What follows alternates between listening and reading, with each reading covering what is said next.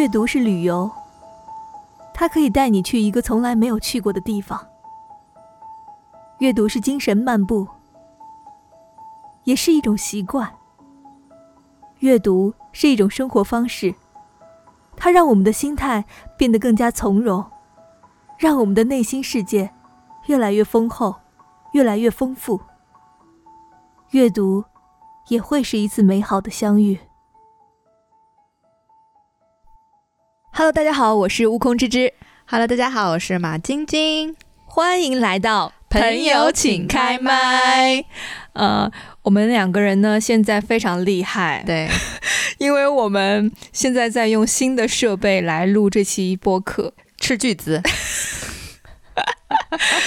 因为前段呃前几期吧，我都是在用我自己的一个 USB 的呃的罗德的一个麦克风，然后我们两个人在用一个麦克风录来录去，录来录去。可能大家在视听的感受上也好啊，或者是在我作为一个后期的剪辑上来说，我是觉得不行了。该花的钱还是要花的，对大家如果有听过我们上一期聊装修的节目的话，可能也会有这个感慨啊，就是你们这个节目怎么还不换设备啊？这不是换了吗？对对对，然后我去，嗯、首先是我自己有很多年前啊入手了一个 Tascam 的那个录音笔，我那个时候大概五年前还是六年前吧，呃，我买了以后，我其实是想录那种收声，嗯，收一下什么风的声音啊、海的声音啊，哇，五六年前就有这个想法了，对，所以你这个梦想的种子是种的还是蛮早的，那它发芽的挺晚哎。就忘记浇水了吧？就 对，然后所以我就一直在想说要呃用它做些什么，然后结果没有做成，就一直放在我的床底下，放了大概五六年。啊然后有一天我上课的时候，发现我的老师竟然在用 Tascam，就是在配配音，你知道吗？我想说好眼熟，这是个什么东西？我有吗？这个东西我有，然后我就立马把那个底下翻出来，然后找到它，发现它是一个非常非常厉害的录音的器械。嗯，我就又搜索了一下，怎么样去搭配这个录音笔去更好的收声，然后就呃怂恿马晶晶跟我一起买了一个斥巨资，双十一的时候，对 买了一个森海塞尔的一个动圈的一个麦克风啊，然后嗯你这也是什么巨资了呢？也就是平替巨资的平替，对对对，巨资的平替，嗯，然后我们就想说，呃，为了让大家的视听感受更好一点，啊。那我们今天想要跟大家聊什么呢？我们今天要聊的这个主题啊啊，是这个马晶晶本人的一个爱好。对对，我们在第一期节目当中有跟大家说过，就是悟空之之比较喜欢追剧、追综艺啊，然后追星啊什么的。然后马晶晶的爱好是读书嘛，所以这期我们想说一定要呃来采访一下马晶晶，对就让她把她的这个爱好跟大家分享一下。其实我们聊到这个爱好，是因为呃我最近看了一个综艺。啊，还是跟综艺相关啊！对对 对然后这个综艺呢叫做《我在岛屿读书》。嗯，嗯，我当时看到这个综艺的时候，其实我是冲着余华去的，因为我呃，首先我读过他的那个呃一本书啊，我读的活着吗对对对，因为太有名了。然后我我是觉得这本书让我觉得我我现在的生活很幸福。哦，对，所以这本书起到了这么重要的效用哦。对，因为其实你很简单的一个原理，就是你在书中经历了一些呃困苦或者是患难的时候，你现在会很感恩你现在的生活。嗯，所以忆苦思甜了。对对，然后我就说，而且他本人是一个非常非常就讲话普通话不是很标准，对，然后有一些点他说出来的话，就是让你觉得他是一个非常非常可爱且有趣的是，呃历就是作家嘛，嗯，而且余华老师这两年很火哎。非常火。嗯，嗯，然后就是他本身，我觉得他是带有综艺体质的，对，嗯，然后我就去看了这个综艺，看了以后，我又被这三位作家就是安利，去重新非常非常想要去读书的这样的一个欲望，所以我觉得这是一个非常棒的综艺，推荐给大家所以。你是看了什么书？在这位老师的带领下，其实他们推荐了非常多的书，我还在就是一个一本一本的看，然后包括其实我很小的时候也读过《老人与海》，啊，但等到他们形容完了以后，我想说，我看的是一本书吗？我看过《老人与海》吗？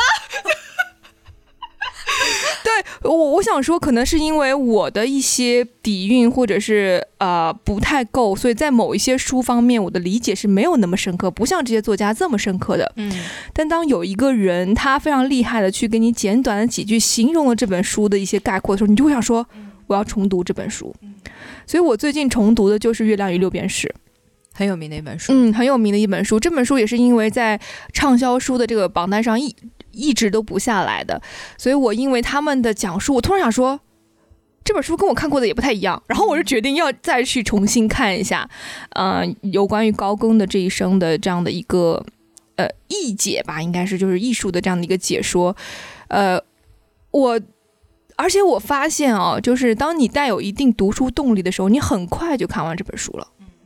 嗯，而且你看的时候，像我现在是想要练习我的阅读能力，就是在配音的时候啊，在有声书的时候，可以帮助我很快的去理解文本。所以我在读这本书的时候，我大概率有对话的情况下，我是自己演出来的。哦所以我边看这本书，可能作为作者，然后作为这个你会开始去分析它的文本，对我，我是带有一定的这样的一个特别好。对、嗯想要锻炼自己能力的方式，是嗯去读这本书了。嗯，这个在阅读技巧里面叫做主动阅读。嗯对，其实刚刚悟空知识同学讲到的这个，他以往阅读这些名著的经历，我相信大部分同学都有啊。因为我们小的时候，老师会要求我们寒暑假的时候读多少本名著。对，我小的时候，老师要求我读，我印象比较深的是啊、比如说《巴黎圣母院》啦，啊、比如说《西游记》《红楼梦》。我记得在大概十几岁的时候，你根本不知道这个书在说什么。对。然后我会给自己规定每天读二十页，这个数字是我的目标，读完 OK 这本书就过去了。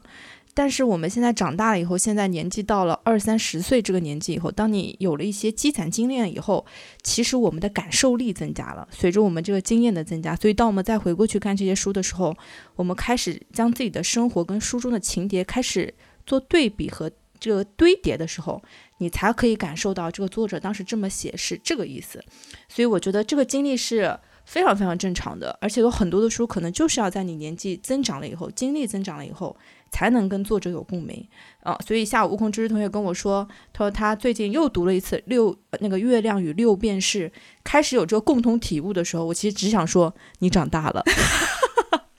对，因为我是学画画的嘛，所以对于所有一些画家的这样的一些故事，我是非常非常高好奇。小时候是很想成为一个画家的，嗯。然后我在越来越呃接触画画和体会这种，因为我学油画的时候，整个过程当中你要研究各种画家，包括我我以前的教授告诉我，可能很多时候你喜欢他的画只是表面，你没有办法体会当年梵高的那种痛苦，他所以他能才能做出这样的画，我是真的没有办法体会。嗯而且我曾经也问过马晶晶，就是你你是想过梵高的生活，还是想过莫奈式的这样的一个感受？因为有些人只有在痛苦的时候才能有作画和写作的这种灵感，有些人过着富裕的生活依旧可以呃作画。所以我就在想，我可能想要成为那个过着富，月亮和六便士我都要。对对对，所以我当我再次读《月亮和六便士》的时候，我真的有非常大的感触。如果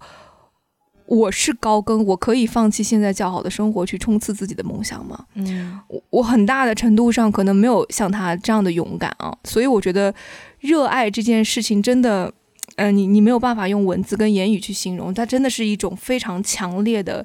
这种感受在在充斥着你，嗯对，就像我看这个综艺的时候，也也有很大的感受，跟马晶晶说的。余华说，嗯，可能你还没有跟这本书相遇。嗯他说，相遇的这个节点是很重要的。就像他有在这个综艺里分享，他小时候读鲁迅读了无数遍，嗯因为这课文你必读的这样的一个什么孔乙己这样的一个文章之类的。但他真正遇见鲁迅是在三十五岁的时候，他才真正读懂原来这个伟作家伟大在哪里。所以我觉得，可能我们小时候看过非常非常多的一些书，现在是可以去重新阅读的，并不代表像打卡一样，我读过这本书结束了，它就永远都不会再进入到我的这样的一个世界当中。嗯，其实有很多的这个经典的书啊，就是呃有一个很经典的话，就是你每隔十年去看它，它就是一本崭新的书，嗯它对你的意义就开始重塑了。对所以呃，我最近我今年有看到过一本书，它是就是讲文学分析的。这本书的名字我觉得起得太棒了，这本书的名字叫做《万千微尘纷坠心田》。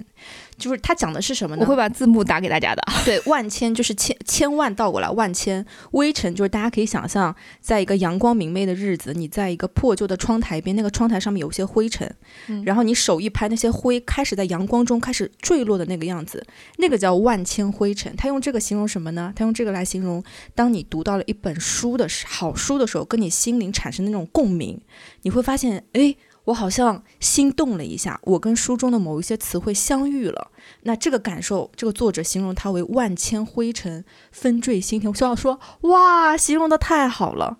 对对，这本书就是今年读库有呃发给那个很多读者们的一本书。嗯，嗯，那还得请马晶晶来介绍一下读库，因为可能呃不是他的朋友不一定会知道读库这个这个体系啊，应该算是一个嗯一个哎，他应该怎么讲？订阅式的，对呃对对，对一一一个一个叫做订阅式的，就有点像我们小时候订的杂志啦。嗯嗯读者杂志这种，对对对对，呃，之所以为那个我们悟空同学这么说呢，是因为我实在是在我的朋友圈打了太多广告了。对我的书架上也有读库啊，这就 是可能他他是第一个安利我的人，所以我也跟着他一起订阅了读库这个呃有点像杂志一样的书籍。嗯我觉得很多时候我在看读库的时候，我不是会全部看完的，它每一季寄过来，因为有非常多小的故事，是我会先看目录，我感兴趣的我会先把它看掉，然后我就可能有时间会再再去看一些东西。嗯让我印象很深的是那个那个大故事大王郑渊洁，郑渊洁，对对对对、嗯童话大王，对。嗯。然后我我当时看那那个呃节选文章的那个文章的时候，真的是呃从另一个方面了解到，原来他是那么红的一个作家，嗯。就竟然有小朋友。去去花北京找对，他。去花路费一个人去北京找他，然后我想嗯。说，这不是东方神起跟 H O T 在有的区别，原来也会发生在一个作家的身上。所以我嗯想说，读书这件事儿，或者是文章这件事儿，嗯真的会让一个人引发思考，然后产生崇拜等等一系列的行为都会有的，在作者身上。呃，嗯读库这一套书籍呢，其实我会推荐给所有就是你目前还没有阅读习惯的朋友们。那读库这套书呢，我最开始是从它的编辑开始了解它的。这个书的编辑叫做张立宪啊，江湖人称六哥。他经常做客一档我很喜欢看的访谈节目，叫做《圆桌派》。然后呢，呃，我特别喜欢张立宪的一句话，就是他说现在我们特别喜欢谈一些很大的词儿，比如说啊、你的三观怎么样？你是不是有自己的思维体系？他说，呃，有很多人说张立宪是一个有自己思维体系的人，但相比于此，我更喜欢别人形容我是一个能够把一千个字的文章改成八百个字的编辑。嗯然后自他说了这句话以后，我就对他产生了很强大的兴趣。我后来发现他手中在编辑。编写一套书，其实已经编写了十几年了，就叫做读库。那这个读库中的文章呢，都是他自己选的，都是一些非虚构性的文章。然后里面很多的文章，当你拿到的时候啊，呃，初次订阅读库的朋友，你会发现里面不是每一篇文章你都喜欢的，它有很多的文章是超越你的阅读能力的。比如说，它有很多的文章是讲，呃，什么叫做呃虚拟货币，什么叫做 NFT。然后它也会讲，呃，比如说建筑史啊，各种各很庞杂的一些类目。当然也会有一些，比如说比较适合像我们的悟空同学啊、适合阅读的比较啊、有趣好玩的故事类的啊，像像像郑渊洁这种人物传记也是有很多的啊。呃，那其实我们的那个六哥，他曾经有尖锐的读者有问他一个问题，就是你有没有考虑过这么尖呃拿这么多艰艰深晦涩的文章来，有没有考虑过读者这个接受能力呢？他说我就是想要去冒犯一下我的读者们，我就是想让他们体验这种拆阅读盲盒的感受。所以我觉得天哪，那我每每隔一个月就可以拿到一个阅读盲盒，这件事情是我很期待的。嗯嗯，对我其实第一天第一次拿到读库的时候，我也想说，啊，这是什么白皮书？就是 这个书，呃，非常简洁，有点像笔记本儿，对啊，是的像一个笔记本一样，它它封面只有白白的书皮加上两个字“读库”，然后你打开以后就是盲盒，的确是盲盒啊。有的时候我想看到一些一些文章，我记得就是有一个什么香港姐，就是她嫁到呃，她写的是家书，对对对家书是由家书构成的。对对对对，然后我看到那个的时候，其实还蛮有画面的，就会想到一些，因为我很喜欢看电影电视剧嘛，嗯，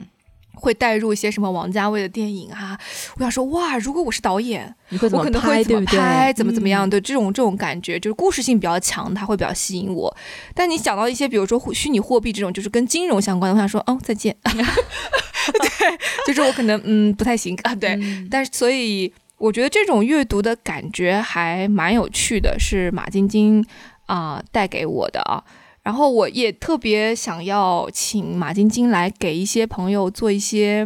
分享跟推荐，比如说哪一些书，嗯。你是觉得它在一些呃方面指引了你啊，或引导了你，嗯让你觉呃一下子打开了对阅读的这样的一个渴望或者是喜爱。嗯然后还有没有说哪一些书你是推荐我们的听众去读的？它可能呃覆盖性会好一点，就易读性更强一些的书，嗯有没有这样的推荐？哇，其实呃，下午呃，我们的悟空芝芝同学给到我这个议题的时候，我脑海里就无数的书在我脑海子里，脑海里面就是飞快的那个翻涌，因为真的有太多的书给到我很多很多的能量了。那首先我一定要推荐的是一本我已经翻的很旧很黄的一套书，它叫做《文学回忆录》，是木嗯心先生的一套书。然后，如果你想要呃了解究竟哪一些文学我们可以称之为经典的话，大家就一定要去读木心先生这套书。我觉得这套书已经超出了文学回忆录的这个范畴了，它有点像一本哲学的书，它里面讲到很多的自己的观点都会指引我。比如说，我印象比较深的一句话是。他有一次在讲他在书里面讲《红楼梦》，嗯他讲《红楼梦》的什么呢？他讲《红楼梦》里面的诗。大家如果有看过《红楼梦》的时候，它里面会有一些对对一个人物会有个总结陈词，会有个诗。那木心先生怎么形容这个诗呢？他说，《红楼梦》里面的诗啊，它就像水草，你只有放在水里面，它才是漂亮的。但如果你单独拿出来，这个水草就枯萎了。他就形容，就是呃，《红楼梦》的作者他在写这个诗的时候，是跟他的整个场景是完美的契合在一起的。我当时读到他这一番言论的时候，突然觉得天哪，我好想回去再重新看一下《红楼梦》里面的这些诗，嗯我想去欣赏一下这些水草是怎么样的。那再比如说，呃呃，木心先生他在讲到一些呃像古希腊的一些神话的时候，我他的有一句话给到我一个指引，就是我们要做飞行动物，我们不要做爬行动物。我当我们遇到一个坎儿的时候，我们要飞过去，我们不要爬过去。嗯所以我在后来人生遇到一些坎坷的时候，我就会马上想到他的这句话：我要做嗯飞行动物。嗯对，就是还是应了那句话，书中自有黄金屋。你可能会，嗯，在某一些节点或者是时刻会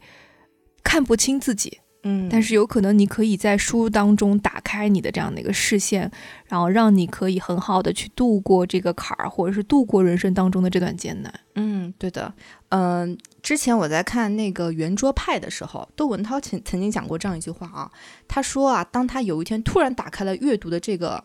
神经的时候，他发现自己爱上阅读的时候，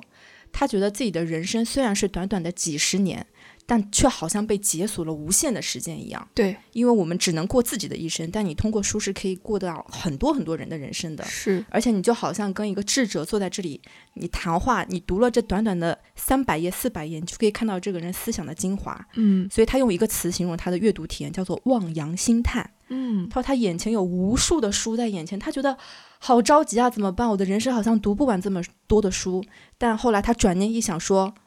可是我已经看到这片汪洋了。嗯我当我看到的时候，就意味着其实我就已经变得更加的开阔和通透了。对对嗯对，所以我有很大的感受啊，就是其实我小的时候就特别没有办法静下心来，就是看书。嗯，就是你让我画一幅画，我坐在那儿四个小时、五个小时，我都可以坐得住。但是你说你你把一本书摆在我面前，你先让我就是从头到尾安安静静，你说一本书看看个四五个小时，你也也大过一半了，就基本上看完了快。但是我就是没办法沉静下心来。然后随着你长大以后，你越来越发现读书这件事儿是必要的，对，它不是一个我觉得这不这就是为什么我们要要小时候要要给你列那个这么多的书单，他可能想培养你的习惯啊，但是真的很难培养。然后你你会发现有些时候你想表达啊，我看到了一片大海。如果你没有阅读，你就会说哇大海，嗯，对不对？你可能没有很好的形容词去形容它，这个时候你就会发现自己的局促性跟那个纠结的点就出现了。所以我就觉得，天哪，原来读书是一个必要的技能。相当必要。嗯，不光是就是在你小的时候，你可能要考试，你可能要阅读去积累。当你长大的时候，你会越来越发现，原来这个就是我们所说的连接点。嗯，你小时候读过这本书，当有一个人跟你在交流的时候，你才知道哦。原来《红楼梦》里还有这些，嗯原来《红楼梦》里讲的那些东西是可以跟我现在的一些东西连接在一起的。对，所以我想说，呃，推荐给我们的听众还是，嗯、有时间的话，哪怕你用手机，比如说他现在手机有非常多的阅读的这样的一个机制，你可以偶尔片段式的去截取一些呃能量，跟获取一些能量。当然，我其实在看这个综艺的时候，也有很大的一个感触，就是西川老师说的一句话，嗯他说：“其实现在这个社会可能不仅仅是书在让我们去进步和截取能量，还有一些，比如说你看到很好的呃电影啊，纪录嗯，或者是片哎话剧啊，然后包括有一些音乐，嗯，它的歌词如果达到了一定的境界，你会发现就像诗歌一样。所以很多的方式就是我们需要去停下来，慢慢的去体会跟理解这些嗯言语、只言片语。对，其实嗯这些总的来讲，就是我们要不断的去更新自己的内在，嗯就是他，你就是我，我时常在想，昨天的自己跟今天的自己，我的差别在哪儿？真的很有可能就差在我今天多读了这几页书上面，它给我带来的反思，我可能就嗯变得不一样了。对，对，就在我刚刚给大家推荐的这本名字叫做《万千微尘纷坠心田》的书里面，呃，作者张秋子老师他的第一页就讲了叫做阅读的功效。他提到两点，我觉得非常的棒。他说，阅读对于他来讲的功效叫做第一点叫做敦促人为人，就让人成为人；第二点叫做延迟判断。我觉得第二点对我来讲非常的受用，就是当你累积了越来越多的书和知识了以后，当你去判断一个人和判断一个事的时候，你就不会那么急于的去下定义，嗯你可能会从更多的角度，你会让自己停下来，慢慢想，最后再做出这个判断。嗯，我觉得这是非常重要的，书带给我们的一个功能。对，书让你可以更开阔、更内敛、更沉稳一些吧。对对对对。我我原来是可能会比较喜欢看漫画、嗯。画册，嗯。然后我会我家里最多的书就是油画画册，嗯。然后艺术家的一些呃简史吧，嗯。然后加上他的作画，因为我大概率买这本书的用意就是为了临摹、嗯。画画，然后所以我可能会找一些画册比较多的书放在我的家里。然后现在呢，就读库也进入到了我的那个书架上，是不是读了 某某一些吧，啊，对，有些时候我我会觉得晚上的时候，哎，嗯，就躺在床上的时候，我可能会拿起一本书，因为最近我不是在那个学那个有声书嘛，对，然后我第一节课的时候特别有意思，那个老师呃在上直播课的时候跟我们说，哎，大家有空的话可以去看一看演员的自我修养。我想说。这不是周星驰在《喜剧之王》当中抱在怀里的那本书吗？嗯然后我就立马下单买了，因为嗯我从来没有看过这本书，我一直觉得演员的自我修养只要演员看就好了。哦，就因为他写的是演员的自我修养嘛，所以我想说，那我是不必要读这本书的。就那个时候就特别狭隘的这种思想。是，然后当我读了这本书的时候，我我我的第一感受就是，原来表演可以这样，嗯它有很多的这种方式可以激发你的表演，包括他讲了一些演员是在如何激发自己。去在舞台上展示自己的那一那一个那一些瞬间的时候，我想说，天呐，好纠结！嗯因为他在跟一个老师在不停的去呃，有点像 argue 的感觉。为什么我的这样的表演方式是不可以的？为什么你的就是对的之类的？我在看的时候，我其实已经带入在演这两个人的时候，我就觉得好精彩，嗯好适合，就是把它稍微编写一下，变成有声剧，就那种你知道，我的内心就是不断的在。我看的时候是越看越兴奋的那样的一个状态，因为你的脑子里已经开始有有想象了，画面，然后嗯等等一些全部都出来了。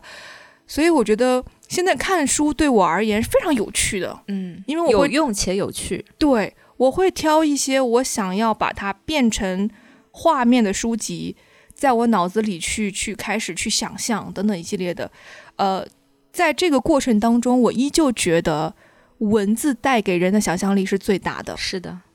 因为我们在我在学有声的时候，老师说，其实声音，呃，没有画面带给你的这个想象是非常大的。但当你在阅读的时候，你会发现，哇，它更大，嗯因为它没有声音，它只有文字。这个文字描述出来的东西，在你脑海当中，它是什么样的一个人物、声音、形态，都是靠你自己来想象的。我觉得那个是无穷大的。悟空知识同学的这个分享让我突然想到我在前年读的一本书。嗯前年的时候呢，呃，应该是八月份的时候，国内重新播了一部电影，叫做《狮子王》，我们俩一起去电影院看的，你记不记得？我在看完那个电影以后呢，我突然对非洲产生了兴趣，所以我就看了一本书，叫做《走出非洲》。嗯我从来不知道非洲是这个样子的，就是就好像悟空同学刚刚讲的，就是那位作者他在形容整个非洲清晨的样子，山脉是什么样，大象是怎么样，当地的黑人和非洲这些族裔们是什么样的时候，我在脑海里面就也开始组织这些画面。我嗯甚至啊，到现在我回忆起前年八月份的夜间，就我看书的那些时刻，我都可以闻到青草香。就连我的五官都调动起来了，嗯所以我在看完这本书以后，就疯狂跟我身边的朋友安利，甚至我们当时有位朋友离职，我还送了一本他这本书，叫做《走出非洲》，因为它里面讲到，就是呃，主人公在离开他所在的这个非洲庄园的时候，当地的黑人跟他说：“我知道你不会忘记我的，我希望你可以永远记得我。”我觉得这句话非常的触动到我，所以我就把这个书送给那个朋友。所以我觉得我们读书的时候，就是当我们真的看进去的时候，就是我们的五官都被调用起来的时刻。嗯，嗯对的，所以我我是呃稍微有一点点摸到这个阅读的乐趣了，乐趣了。even 我现在已经一把年纪，读一本书小的时候我是不是可以考上清华北大了？真的是啊！哎呀，孩子们早点读书吧。哎，所以你在小学的时候，我记得小学的时候语文课都会要求我们读书啊，读啊，但是就是一目十行，该读我都啊读的，不会有那种让你觉得特别不会沉浸吧？啊。不会沉浸进去，你会想开始想象，你你，我觉得有的时候你读书就是呃读字。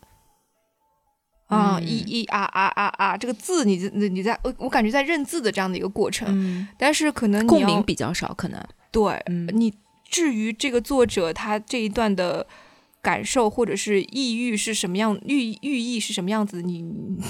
根本就没有办法，因为它它是一个任务，哦，阅读理解，对，它是一个作者说了。什么，让你嗯完成它，所以那个时候你会觉得，当你有任务去干这事儿的时候，你的那个抵触心理是很大的。哎呀，我突然我突然回忆起我小时，我为什么现在那么爱读书了？是因为小的时候，我爸爸他的生意是在一个商场里面，然后当时那个年代商场还没有卖电视机，然后我就要在商场一直等他，然后等到他跟我妈下班中午去吃饭，然后再等他，等到晚上去吃饭。但是商场里刚好有个书店，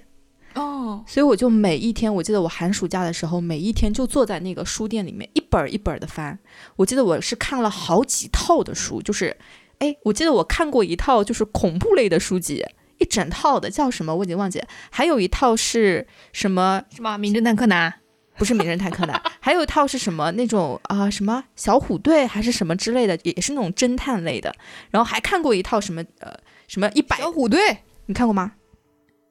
你看过？就它里面有一个卡，你每每一次解密的时候，那个卡一转，然后答案就会出现，看过没有？蓝色的封皮。小虎队不是嗯轻轻的沙沙。Oh, no, no, no 我爱你。那个他们已经应该不红了吧？好不好？对，所以我我我现在突然回忆起来，就是因为这一段什么都没有的经历，只有阅读陪伴你的时时间，你才培养出了这一种你能够耐得下性子，能够慢慢阅读的这种这种习惯吧。我觉得它真的是一种习惯。嗯像前一周，我爸还问我：“哎呀，为什么你妹就不那么喜欢学习呢？”我跟他说：“因为现在选择太多了，对他有更有趣的事情要做，他为什么要沉下来去读一本书？对对对对，嗯，所以有的时候引导还是很重要。对选择太多未嗯必是一件好事儿。对，所以呃，我现在也身边嗯，就这把年纪了嘛，很多朋友都已经结婚生子了。我就看到他们就是也在疯狂的想要培养小孩的阅读，嗯。因为他我相信所有人都知道阅读的好，但是能不能成为那个阅读者其实是挺难的，所以他们可能想说就从娃娃抓起，对。就呃不给他们看 iPad，然后就给他们买一些书，呃这样子去培养他们的这种阅读习惯，我觉得应该是挺重要的吧。虽当然。对我嗯已经不太记得我小的时候是怎么。就是被培养成这种综艺的。这 我记得董卿是董卿，她不是做过一个读书哦，对对对对对的节目嘛？嗯我记得她就说，她说她她她是跟她的孩子说的，妈妈送给你最好的礼物就是我会把你培养成一个优秀的阅读者。哦嗯，嗯对对，是高级知识分子的家长才能说出来的话吧？对，我觉得我以后也要送给我的孩子这个礼物，将他嗯培养成一个优秀的阅读者。挺好的，所以我。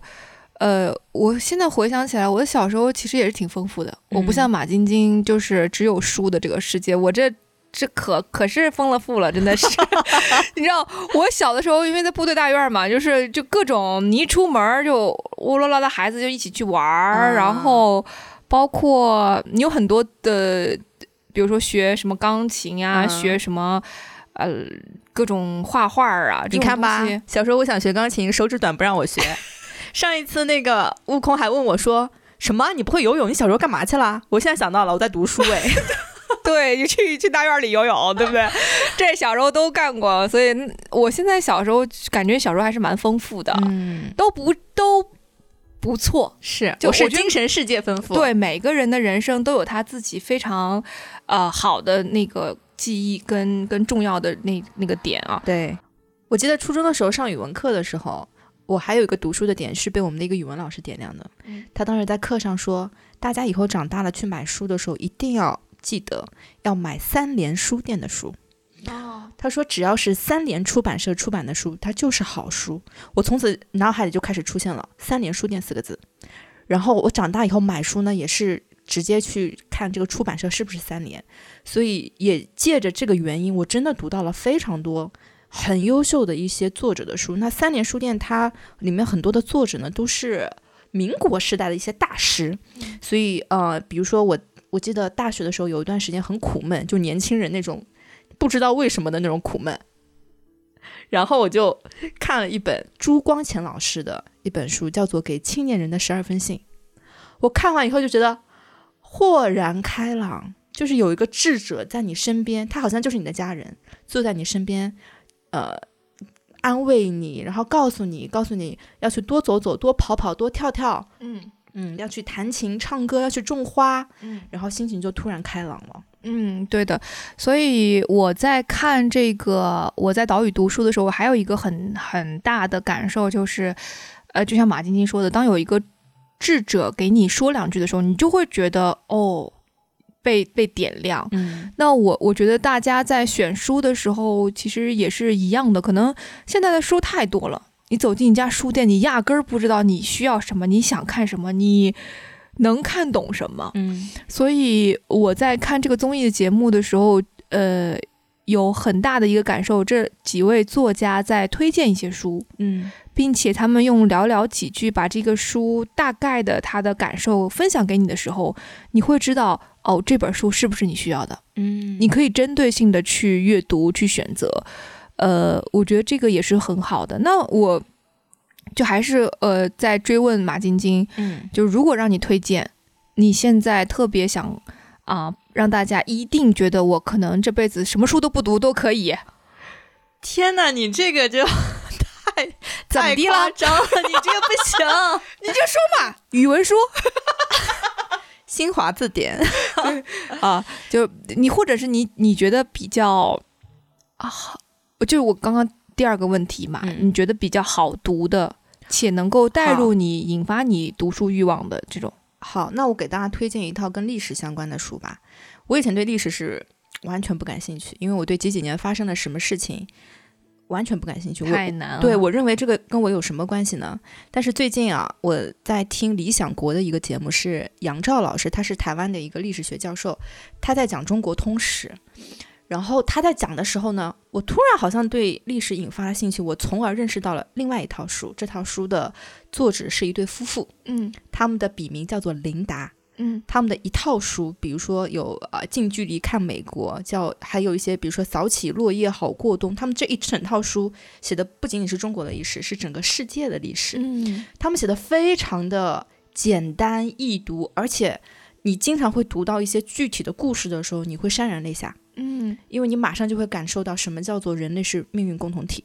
我觉得你什么书都可以不不读，但是历史的书你要读，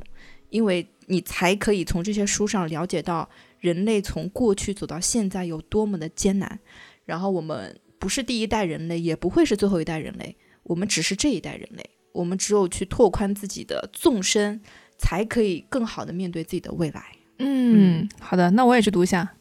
琳达夫妇的这套书啊，有还是有一些给大家的那个书籍的推荐。那当然，我觉得读书是可以慢慢被培养的，啊，慢慢被培养的，就一点一点多看一看。你今天看一页、两页、三页，呃，然后当你沉浸式的时候，你就可以选择多看几页。嗯嗯，这是我我自己啊，我鄙人的建议啊，因为有些时候你可能就不在那个状态，你拿起一本书，你就是觉得我怎么看不下去，OK，那你就不要看了。当你找到一个非常好的这样的一个舒适的状态的时候，你去阅读，你会发现，第一个是很高效，第二个是你是非常非常沉浸且喜悦的。嗯我觉得当你找到这样的一个点的时候，你就可以呃去沉浸式的多读一些书，然后让自己可以在那样的一个时间段去呃充实一下自己。嗯，我觉得刚刚呃悟空提的这个建议其实非常好啊。我觉得大家如果现在发现自己没有办法完整的读完一本书，不需要有任何的挫败感，因为这个就好像人的肌肉一样，如果你刚刚开始做锻炼，你会发现你跑个大概五百米就已经累得不行了。但如果你持续的锻炼，你的肌肉开始撕裂，并且开始重新生长的时候，你会发现你可以跑三公里，你可以跑十公里。阅读也是一样的，它其实是一种技能，是一种技巧。你只要持续，比如说我今天读一页，我明天读三页，按照这样的方式循序渐进的话，你的阅读技能就会越来越棒。所以，呃，在那个最后的话呢，关于阅读技巧这件事情，我想分享给大家一本书，是大学的时候我读到的一本书啊，它就叫做《如何阅读一本书》。它里面就提到，呃，我们其实很多人都很爱买书，但当你把这个书拿到手的时候，你并没有真正的拥有它。它不像买房子一样，你买了就有了，你还要去拆解它，房子也就七十年，去消化它，这本书才会真正变成你的。嗯嗯，对的对的，所以呃，还是最后还是想要祝福一下啊，就是其实这个技能，希望我们每一个人都能有，因为阅读的能力这件事儿。不光存在试卷上啊，还存在你人生当中的每一分钟。是，嗯，我这次学这个有声的这个课程，我真的有非常非常大的技巧，因为非常大的感受吧，应该这样觉得。嗯就当当你拿到一个片段的时候，如果你的阅读能力是不够的，你会觉得很吃力去分析人物，嗯然后很吃力的去去能够把他的这样的一个内心挖掘出来。嗯那当你呃读的多了以后，然后可以有这样的能力的时候，你可以很快的去把文本分析好，然后把这个角色去演绎好。我觉得阅读真的很重要。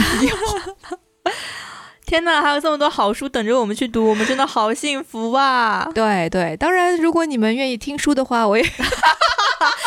小黄小黄车。没有没有没有，对对对，有很多的平台可以听书啊，也是一种吸取的方式。是是啊、都推荐给大家吧。嗯，好，的，好，啊、那我们今天就浅聊到这儿吧。大家如果在我们的节目中听到一些微弱的这个鼾声啊，那是因为我们的脚下有一只小狗，呃，我们今天是还有一位嘉宾，他的名字叫做柚子。对，他现在正在我们的脚下酣睡。对，就是我们本来在小房间里去录节目，他在门口狂叫，就是一定要说我要加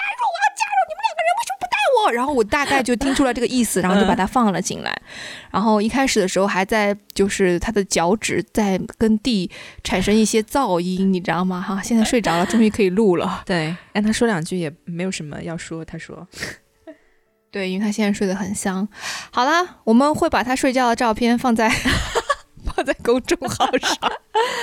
对，呃，我会把是就是马晶晶提到的一些书放在文字上面，大家如果有兴趣的话，可以去自己去搜索，去听听看，呃呃，去阅读阅读看一看。嗯，然后如果有好的反馈，也也希望大家可以通过邮件、通过留言的方式，啊、告诉我们，我们也十分十分期待与各位的互动，好不好？嗯，多嗯留言哦。多留言，多转发，谢谢各位，我们下期再见。